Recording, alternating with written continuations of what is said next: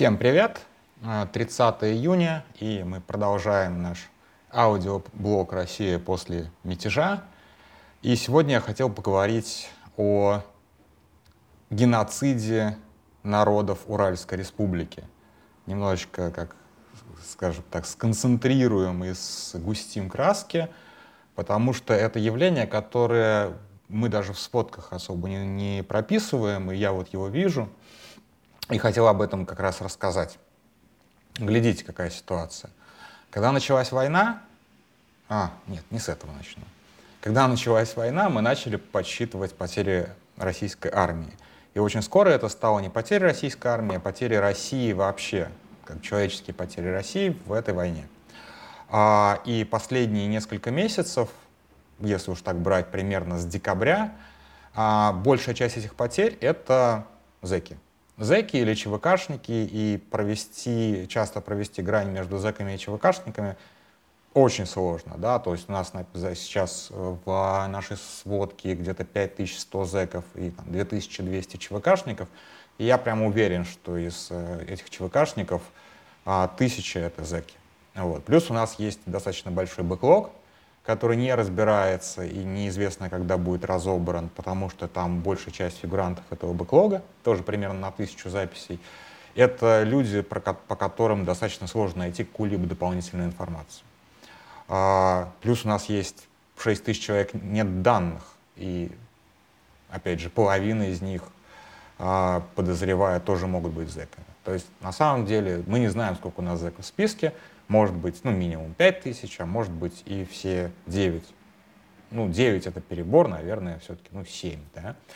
И а, когда Пригожин говорил о потерях а, его ЧВК и говорил, что по-моему, он угробил 16 тысяч зеков, если я не ошибаюсь, или 16 тысяч зеков только в Бахмуте, я не, как бы, не сказал бы, что эта цифра преувеличена. А может быть, даже она и преуменьшена. Мы достоверно не знаем, и достаточно сложно, не, как бы, не заглядывая в э, Пригожинскую бухгалтерию, если она вообще существует, если там велся какой-то учет, э, сказать, сколько на самом деле зеков погибло, потому что очень многие из этих э, давно сидящих мужчин э, маргиналы. Ну, давайте честно, маргиналы без э, каких-либо связей э, в, вне тюремной среды, поэтому у них нет родственников, или они прекратили общение с родственниками, или родственники прекратили общение с ними, у них нет семей, у них нет ничего, э, и, соответственно, некому их похоронить, буквально, да, некому написать о них некролог. Поэтому сколько мы на самом деле выявляем зеков, тоже отдельный вопрос. Сколько их доставили с э, поля боя, отдельный вопрос. И тут э, к чему я все это нач- начал, почему я говорю о геноциде народов Уральской Народной Республики. Э, дело в том, что если посмотреть на нашу географию в разрезе э, того, как появлялись потери, да, то сначала у нас действительно выделялись Дагестан и Бурятия. И это были просто как бы...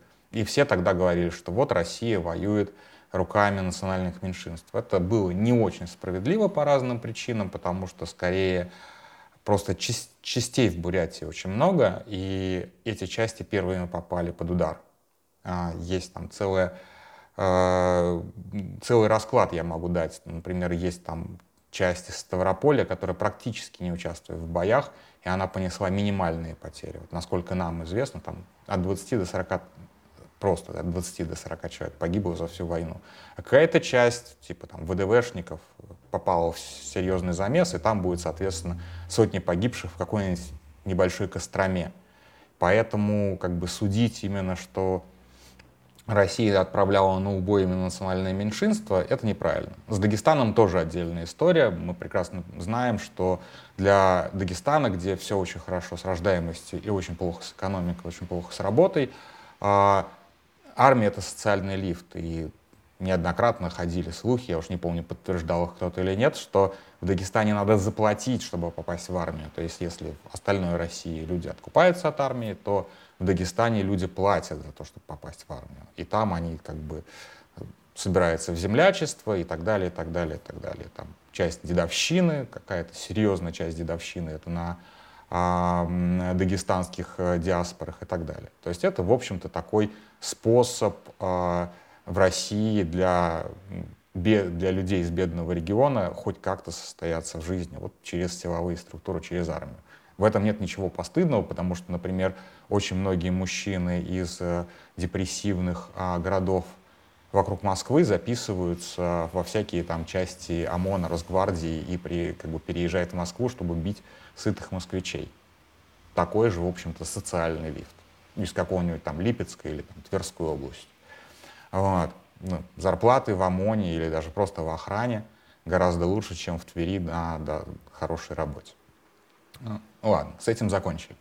Так вот, когда э, Пригожин начал набирать зэков, он набирал их из всех регионов – за исключением, пожалуй, Калининграда. Про Калининград просто я не знаю. А так география, все регионы представлены, включая самые дальние, Камчатка, Сахалин, что угодно. Есть колония, значит, там была вербовка.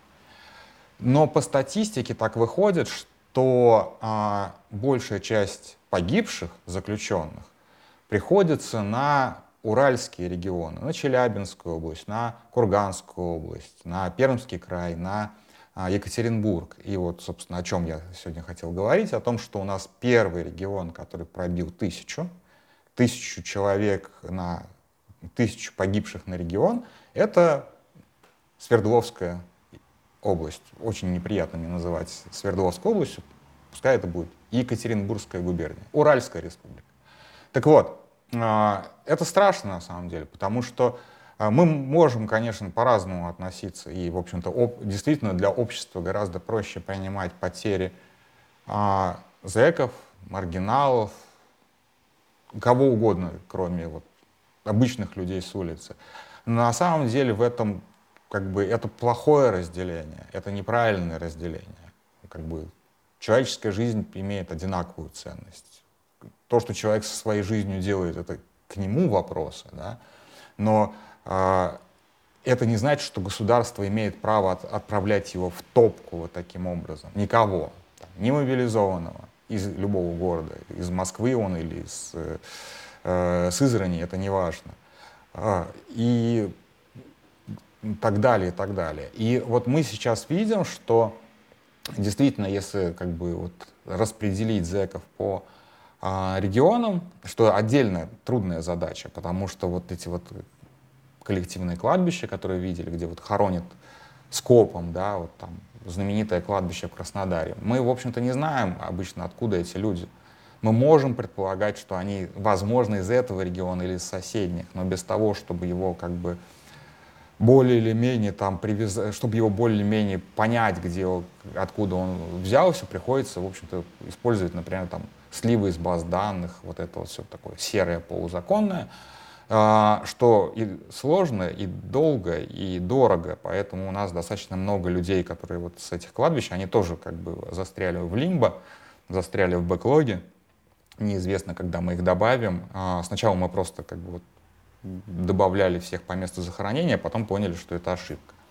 Вот, здесь же ошибки нет, потому что когда мы разбираем эти кладбища, мы стараемся понять все-таки, какой регион, и про а, уральские вот эти вот регионы мы прям 100%, ну не 100%, 99,9 мы уверены, что мы не ошиблись. И там все вот эти вот маленькие промышленные, большие промышленные уральские города, э, все эти мясы, копейские, э, там, ну, я не знаю, верхние пышмы и так далее, все это есть. Это как бы, я не знаю, мне очень сложно словами передать этот ужас, потому что ну, это уже просто когда мы пер, только начинали считать, это были десятки, как-то, ну да, это было прям. А сейчас просто смотришь на это, сотня туда, сотня сюда. Ну вот давайте еще на этой неделе еще соточку обработаем лишнюю, да, то есть как бы давайте добьем до круглого. То есть вот мы буквально так, к сожалению, сейчас работаем, потому что у нас есть такая возможность. Мы можем как бы, в принципе, мы можем, а, а, постаравшись посидеть лишние там, по пару ночей, добить до большей цифры. Мы могли запросто добить до 27 тысяч. Вообще, как бы, это просто заняло бы, там, отняло бы 20 часов рабочего времени совокупности. Вру, может, чуть побольше. Мы просто как бы не, не успели, заленились и так далее, оставили коллегам из BBC этот разбор. Так или иначе, они уже как бы, они уже умерли. Мы просто как бы распределяем и как-то фиксируем этот факт. Вот, и честно говоря, я не вижу, до сих пор не вижу, то есть мы видим по некрологам, что все чаще люди задаются вопросом, зачем эта война, зачем погиб этот человек, когда это прекратится, когда это кончится. Но мы не видим никакого возмущения, да, то есть Екатеринбург большой город с такой типа демократической традицией, где было много массовых выступлений, где люди добивались своего. А, но знает ли кто-то в Екатеринбурге вообще, что вот их регион лишился тысячи человек на этой войне, минимум тысячи человек, да, мы же как бы считаем-то по минимуму, по открытым источникам, а так, наверное, там уже и, может быть, и две тысячи, и больше. А, или какой-нибудь маленький регион, где погибло там 500-700 человек. Нет никакого возмущения. То есть, как бы, это, эти потери давно уже превысили потери в, э, в, господи, в, в афганской войне. Конечно же, гораздо больше, потому что в Афгане ну, официально погибло 15 тысяч, но это 15 тысяч на весь СССР, который был почти вдвое больше Российской Федерации. Да? А, эти потери уже, наверное, больше даже, чем а, весь СССР потерял во всех вот этих вот их, их там нетных войнах от э, там, Анголы, Вьетнама и, и Египта до, собственно, до Второй Чеченской. То есть весь послевоенный период, если брать. И ближайшие ориентиры, а битва за Бахмут, конечно же, по своей кровавости, своей жестокости, своей потери вполне себе а, ложится в потери каких-нибудь достаточно серьезных битв Второй мировой это как бы, это чудовищно. Э, это как бы, и это никак не осмысляется. Это типа, а, вот, мы там можем как бы говорить там о Пригожине, Суровикине, вот эти все интриги и так далее. Я вижу в интернете какие-то споры, какие о протестах во Франции, о каких-то странных вещах, которые там происходят в Америке, скандалах очередных, там, культурно-войновых, скажем так. Но никто никого не парит, да, что Россия ежедневно теряет там, по 50-100 человек минимум. И это типа данность, и это типа обыденность, и это типа, ну, как бы, ну, вот такая реальность. Ну, типа, вот так живем. А, то есть я сейчас не говорю о каком-то антивоенном протесте, то есть о протесте людей, которые изначально были против войны. А я, в принципе, об осознании факта цены войны для а, людей, которые, не знаю, там, или поддерживают, или как-то вот серединка на половинку не все так однозначно. Смерть однозначно. Потеря близких однозначно. А, я сейчас не касаюсь того, что происходит, э, цены, э, цены этой войны для Украины, да, где гибнут гражданские, где тоже достаточно серьезные потери. А, неизвестно даже, там, там порядок тоже не очень понятен. По моим ощущениям, украинская армия теряет несколько меньше, но сама страна меньше в три раза. Да? Поэтому относительно, вот сегодня был вопрос, что 72% украинцев, э, либо родственники, либо знакомые, есть погибшие. Но, то есть но там это по-другому, там эти потери по-другому воспринимаются, потому что они как бы это война как бы отечественная для Украины, поэтому там по-другому как бы эти потери вызывают гнев и желание мстить, а не желание сдаться, да, то есть эти потери не уничтожают дух. А в России они как бы и не укрепляют как бы вот этот вот дух, да, что пойдем отомстим за своих, хотя это тоже есть немножечко. В определенных кругах. Но и не, не возникает такого, извините, у меня под окном тут скорая ездит туда-сюда. Вот, а, не возникает такого вот э, типа, блин, может, как бы пора остановить этот конвейер смерти. Вот, извините, сегодня достаточно длинно получается. Это просто как бы темы, на которые я могу, наверное, говорить часами. Вот. Ну и бонусом про, по новостям, которые сегодня были, про э, ликвидацию холдинга «Патриот». Это очень смешно, потому что я думаю, что никому он нахер не нужен. То есть в смысле, что там было гадание, что как Ковальчуки его заберут или еще э, кто-то. Но это же была патриотическая нагрузка на Пригожина. Возможно, он ее взял инициативно, то есть он создал эту фабрику троллей для того, чтобы там как-то порадовать Путина, понравиться Путину, войти поближе, там, втереться в доверие, вот это вот все. Но она же не приносила денег, да, это была чистая расходная статья, поэтому и без Пригожина оно бы вряд ли работало, потому что только, как бы, потому что такие вещи очень сильно завязаны на менеджмент. Оно выстраивается под конкретного менеджера, и без ключевых персонажей, без ключевых персон, которые все это держат, держат в голове даже, а не в документации, как это работает, отдать это Ковальчукам там, или еще кому-то было нереально, скорее всего. Вот. Сейчас также будут дербанить, делить, собственно, Вагнер, очень интересно даже да, да, дальше посмотреть, каким образом, э, кто купится на это, кто, как бы, кто, кто пойдет работать на государство, кто останется с Пригожиным. интересно все. Но не могу сказать, как бы непонятно, что дальше будет. Но самое интересное, это то, что мы, скорее всего, не увидим или увидим в отчетности типа через год.